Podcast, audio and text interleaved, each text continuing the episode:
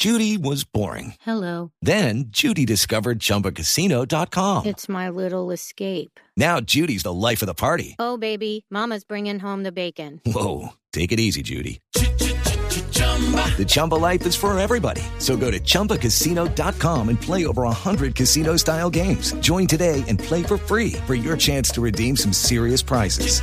chumba ChumbaCasino.com. No purchase necessary. Void where prohibited by law. 18 plus terms and conditions apply. See website for details.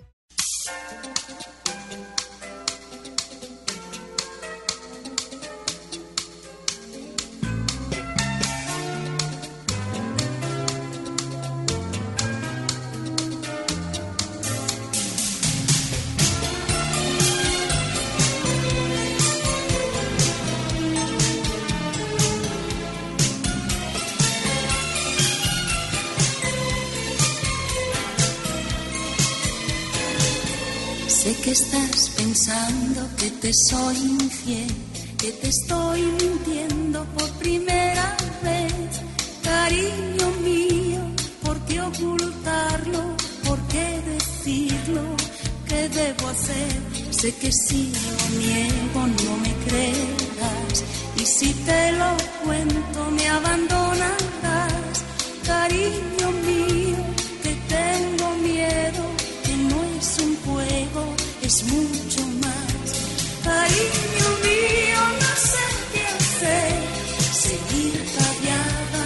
seguir con él.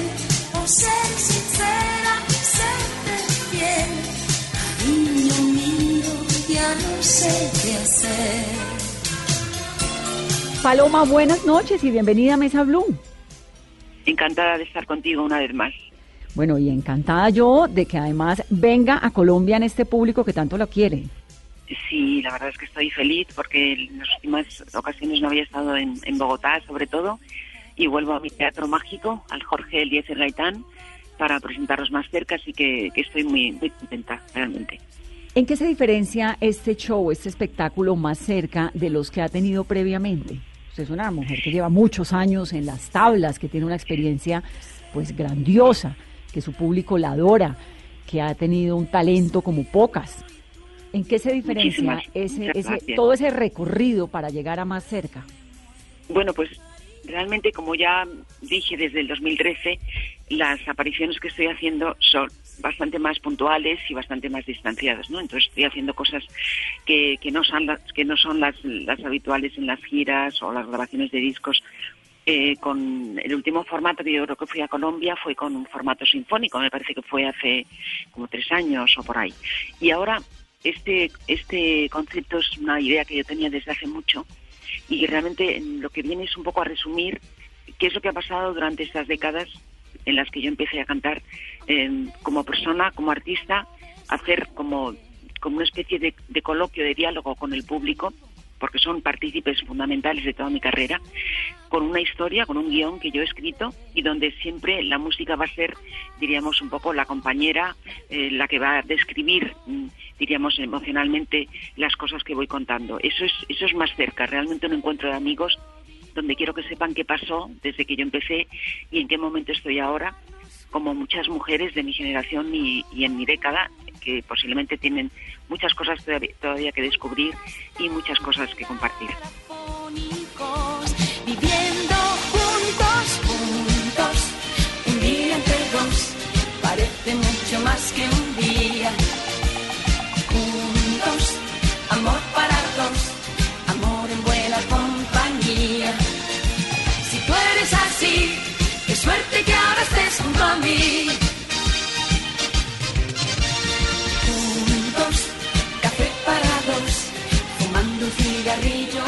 Vamos a tener la oportunidad de escucharla con canciones pues que son insignia, como Juntos, Porque me abandonaste, Cariño mío, Nadie como tú, Por culpa de una noche enamorada, todas estas canciones que son un sello de Paloma San Basilio. va a haber algunas de esas canciones, porque realmente siempre he tenido, no sé, un poco la sensación de que, de que tampoco puedes estar repitiendo un año y otro año lo mismo.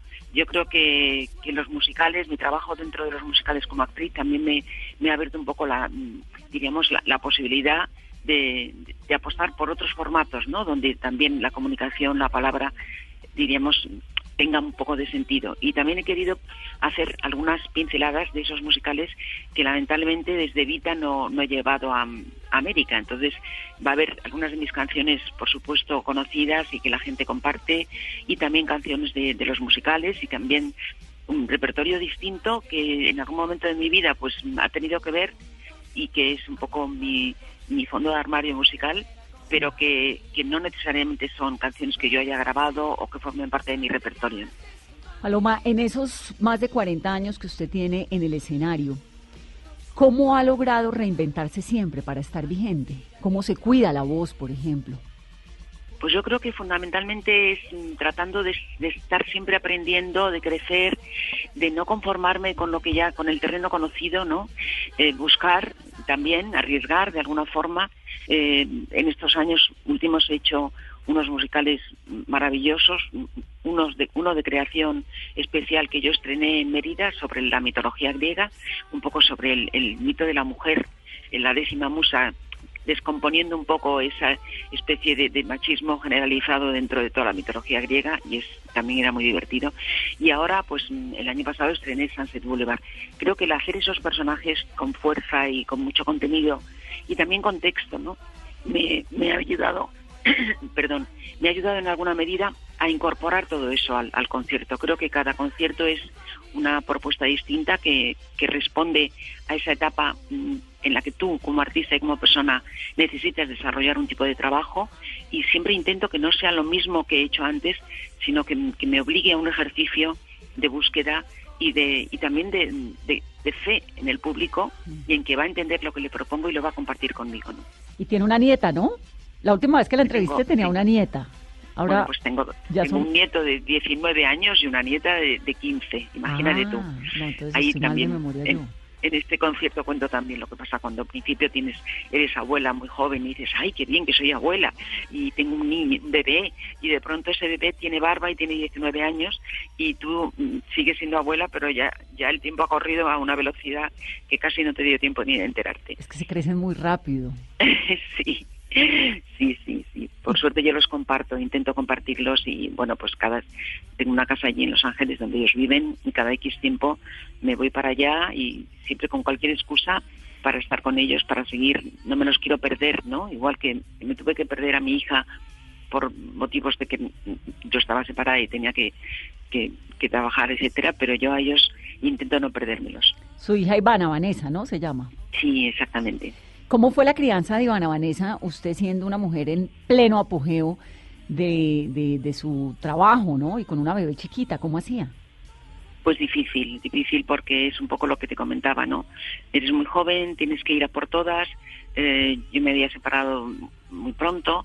Tuve la enorme suerte de que, de que mis padres se vinieron a vivir conmigo y entonces Ivana siempre tuvo a su abuela, a su abuelo, sus grandes referentes que, que, la miraban, la cuidaban y, y yo me quedaba tranquilísima, claro, porque yo a veces tenía giras de tres meses, una vez incluso hice una gira de seis meses, entonces aquello me, me mantenía muy alejada de ella, con mucho dolor, con mucha nostalgia, pero, pero era lo que tenía que hacer en ese momento y e intentaba compensarlo pues cuando volvía y estaba en España mi vida era un poco monacal, ¿no? Era estar en casa, estar con ella, no salir a, tantas cenas y cosas que habitualmente la gente del, espectáculo te propone. Y bueno, pues es difícil, es un equilibrio difícil que yo me imagino que muchas mujeres hoy en día comparten conmigo la dificultad de mantener una familia y al mismo tiempo ser una buena madre y dedicar tiempo para los chicos. Y un poco de sentimiento de culpa también nos da, ¿no? Sí, nos da bastante, nos da bastante. Por eso, por eso yo a partir de un momento decidí que, había que parar y estoy mucho tiempo con ella, prácticamente el año en paso entre tres, cuatro meses mínimo eh, con ella, compartiendo pues su vida diaria, acompañándola a los sitios, con los chicos y bueno, pues intentamos recuperar ese tiempo que no tuvimos. ¿Y si devolviera el tiempo, lo habría hecho distinto? Como madre, como artista. Es una, es una buena pregunta sinceramente yo creo que, que viendo lo que te dejas por el camino y cómo no puedes estar ahí cuando ya te necesita, etcétera, posiblemente habría buscado otra otra forma de, de, ganarme la vida para no tener que estar tan lejos de ella. Evidentemente, ella no habría tenido la vida que ha tenido ni las oportunidades que ha tenido, pero al final yo creo que lo más importante es saber que, que la persona que quieres y necesitas está contigo, está en casa y, y no está siempre a miles de kilómetros, ¿no? Es, es una buena pregunta que tiene una difícil respuesta.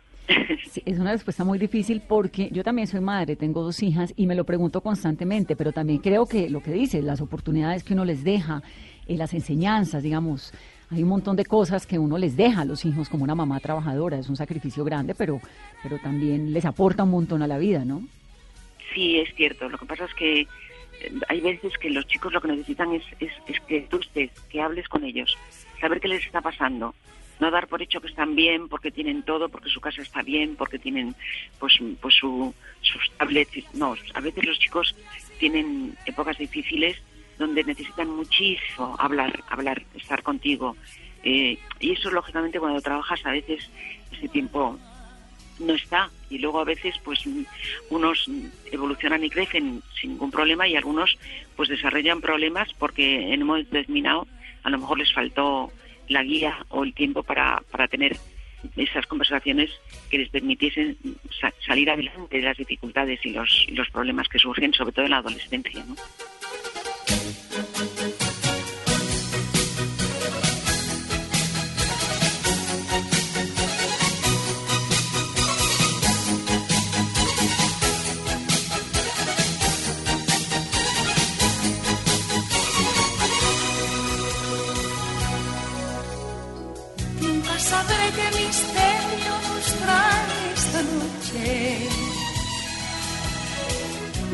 Sabré cómo vino esta luna de miel.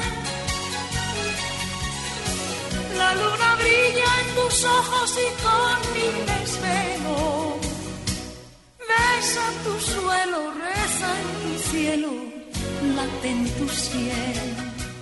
Paloma, ¿en qué ha cambiado el mundo de la, del arte, de la música en el que usted se ha movido desde hace 40 años, de lo que era antes, que eh, veo, digamos, uno ve los artistas de su generación y pues son unas mujeres tremendamente talentosas, ahí mete uno a Lola Flores, mete uno... eh, a Rocío Durcal, ¿no? A Rocío Jurado, Sí. digamos, unas señoras con una imponencia y unas voces Sí. impresionantes. ¿En qué ha cambiado eso en el que el talento era tan importante a lo que hay hoy en día? Yo creo que el mundo ha cambiado todo él. O sea, estamos muy, muy, muy invadidos por la, por la multimedia. Ahora mismo eh, todo se hace viejo en cinco segundos y eso implica que también la gente eh, triunfa con más facilidad a veces, pero también le cuesta más mantenerse.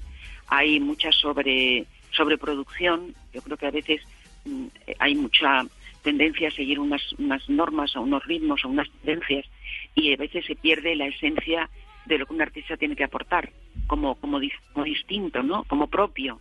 Yo creo que eh, es una época distinta que hay que aceptar que se maneja de forma distinta, donde las redes tienen una vital importancia y donde a veces es más importante tener, tener seguidores que talento. Entonces, mm, es muy difícil que eso pueda mm, desarrollarse como en mi generación tú podías empezar cantando, tenías te, elegían, tenías una voz y veían que sí, pero tú tenías que seguir intentándolo, trabajando, te daban tiempo también. Tu primer disco no funcionaba, pero a lo mejor el tercero sí, y tú te ibas haciendo un espacio en el corazón de la gente año tras año. Y ahora mismo hay muchísima gente, es muy difícil la permanencia y la memoria también a veces mm, se satura y no y tiene tendencia al olvido, o sea que es una época buena por un lado, pero yo a mí a mí sinceramente me gusta más la época en la que yo pude hacer mi carrera con con tiempo, ¿no? Y a punta de talento, además. Sí, yo creo que, que no había opciones. Yo, yo me río mucho porque cuando yo yo mis primeros discos los grababa y no podías cortar. Tú tenías que te metías en el estudio y la canción iba de principio a final entera. Nadie podía cortar porque había que empezar otra vez. Y no podían corregir tu nota, ni afinarte, ni sumarte un ay. O sea, era una cosa que o cantabas o cantabas Sí. Y luego y luego está el vivo, ¿no? Yo soy una cantante muy de directo, para mí el directo ha sido vital en mi carrera. He apostado sobre todo por eso, por el directo, el contacto con el público. Por eso me encanta y amo el teatro musical. Y, yo creo que ahora mismo las cosas van un poco por otros derroteros. Son son discos que de pronto funcionan muy bien, que se viralizan. Luego son grandes conciertos con muchísima técnica y parafernalia. Y a veces el ser humano está ahí perdido en medio de todo eso, ¿no? Sí. Eh, con los musicales Evita en el 80 fue determinante para su carrera, ese fue como un punto de, de quiebre importante. Sí, fue muy importante porque yo realmente desde pequeña tenía mucha afición por interpretar. De hecho, yo de pequeñita lo que hacía era cantar historias, pero interpretándolas, ¿no? Entonces, cuando yo encontré ese caudal ¿no? de, interpretación con un personaje tan maravilloso, fue cuando yo retomé, mm, diríamos, la esencia de esa niña, ¿no? que le gustaba tanto la música como la interpretación. Y para mí eh, el acting es muy importante. Si yo no hubiera hecho Evita, no sé qué tiempo hubiera aguantado en el mundo de la música, teniendo siempre que estar un poco pendiente del, de las ventas de las discográficas, etcétera. El teatro me dio libertad, aparte de que me enseñó muchísimo. Yo en el teatro voy a aprender, siempre lo digo, y de ahí salgo ya cada vez con un cursillo más de aprendizaje de escénico que luego incorporo a mis conciertos.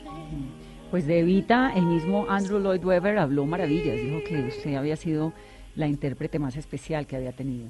No llores por mi Argentina mi alma está contigo, mi vida entera te mas si te alejes, necesito.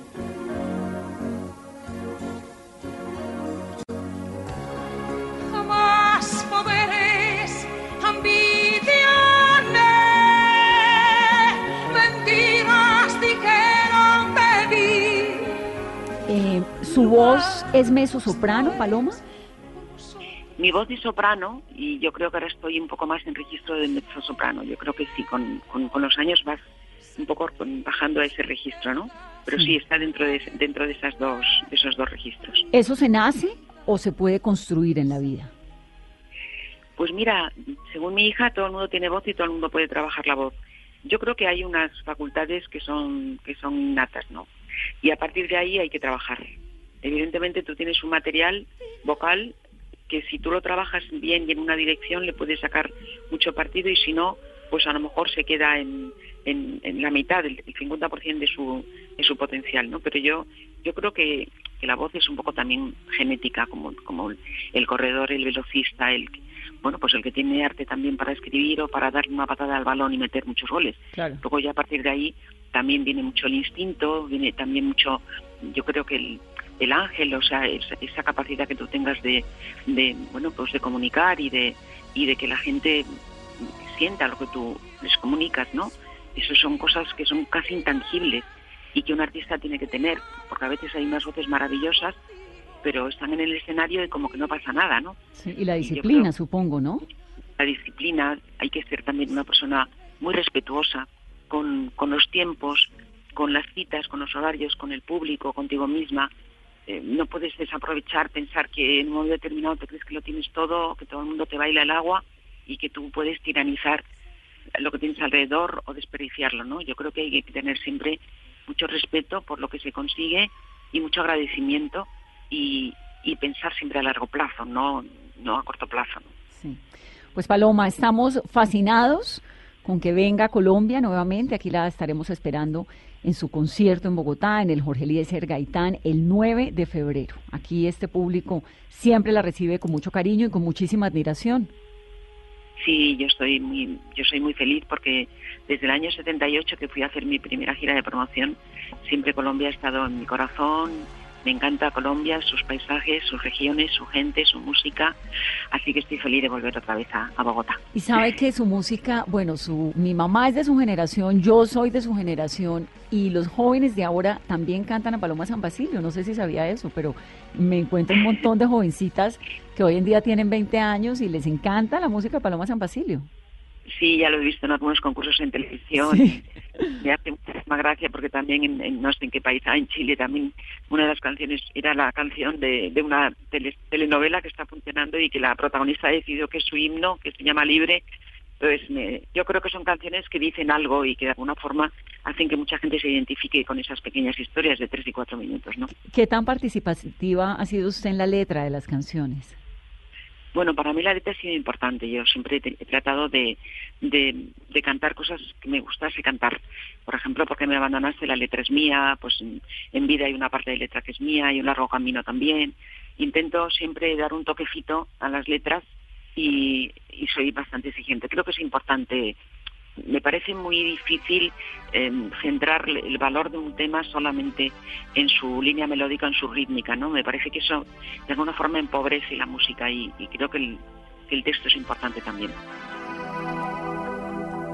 Oculto en el portal, fumando una colilla de ayer, el tiempo en el bolsillo y el frío dibujado en la piel se acercan como siempre y él entre las rendijas les ve amarse cada día, mirándose y riendo a la vez, a punto de gritar, esconde el llanto con la pared, después desaparecen y vuelve a repetir. ¿Por qué me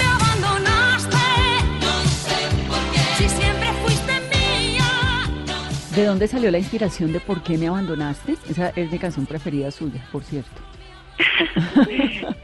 porque, porque me abandonaste realmente es una historia mm, que, esa, esa, historia me la inspiró la música, no, no tenía ningún referente, ¿no? Pero era, era tan obsesiva, tan machacona, sobre todo el estribillo, ¿no? Tan tenso, tiene mucha tensión eh, esa, esa canción, que lógicamente tienes la sensación de que alguien que canta eso tiene que estar desesperado, ¿no? Entonces me puse en la piel del, del chico que ve como su, su novia, el amor de su vida, pasa con otro, ¿no? Y, y, es encima, tiene un punto masoquista porque la ve una y otra vez y, sigue con el cigarrillo intentando mm, frenar ese amor que, que, por supuesto le está consumiendo por dentro, ¿no? Es, esa es la historia. Es desgarradora esa canción. Y vuelve a repetir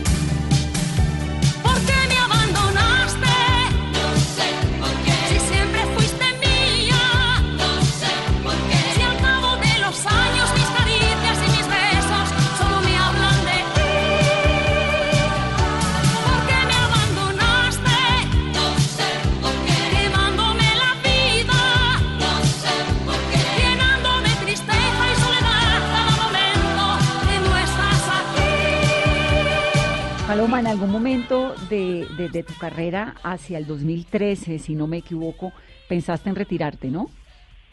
Sí, en el 2013 quise cortar y de alguna forma yo, mi idea era, era alejarme.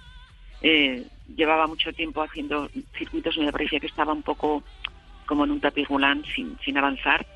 Y además quería hacer otras cosas. Había, había empezado a escribir artículos en, en el ABC, en el periódico, y bueno, y eso me permitió pues tomarme las cosas de otra manera, escribir eh, dos libros durante eh, desde el 13 hasta ahora, me permitió seguir pintando y haciendo exposiciones y, haciendo proyectos musicales muy puntuales que me supusiesen algo distinto, ¿no? Como un revulsivo, un, diríamos, un, un reto también distinto a, lo que había hecho durante los años anteriores. ¿Y qué pasó? ¿Por qué decidiste volver al escenario?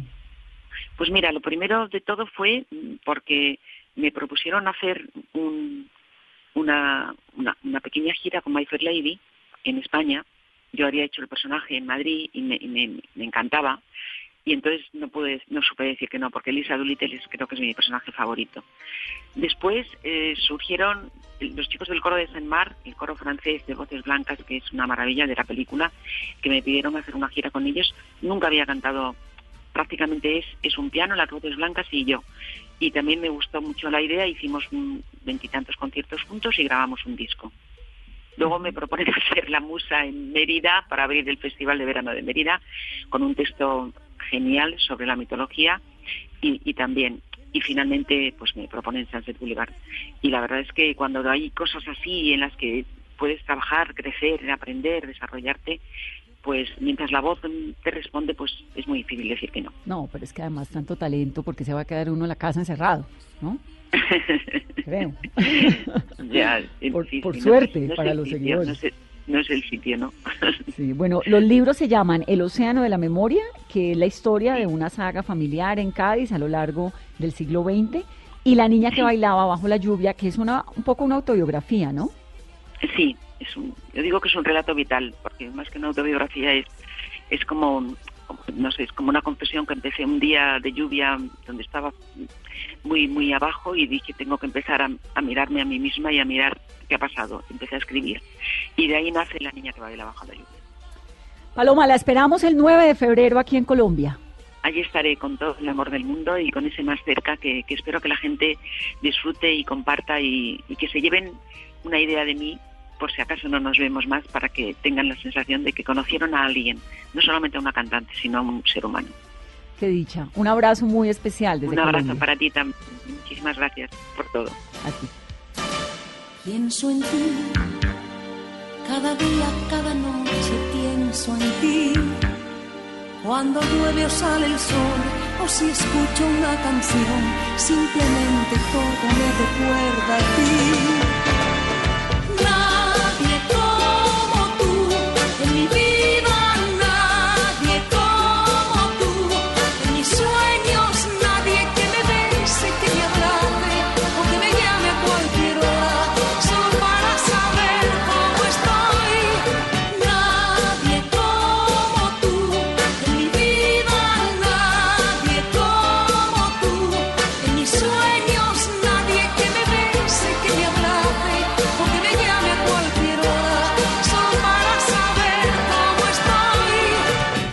Terminamos, que tengan un muy feliz fin de semana. El domingo, otra mesa blue.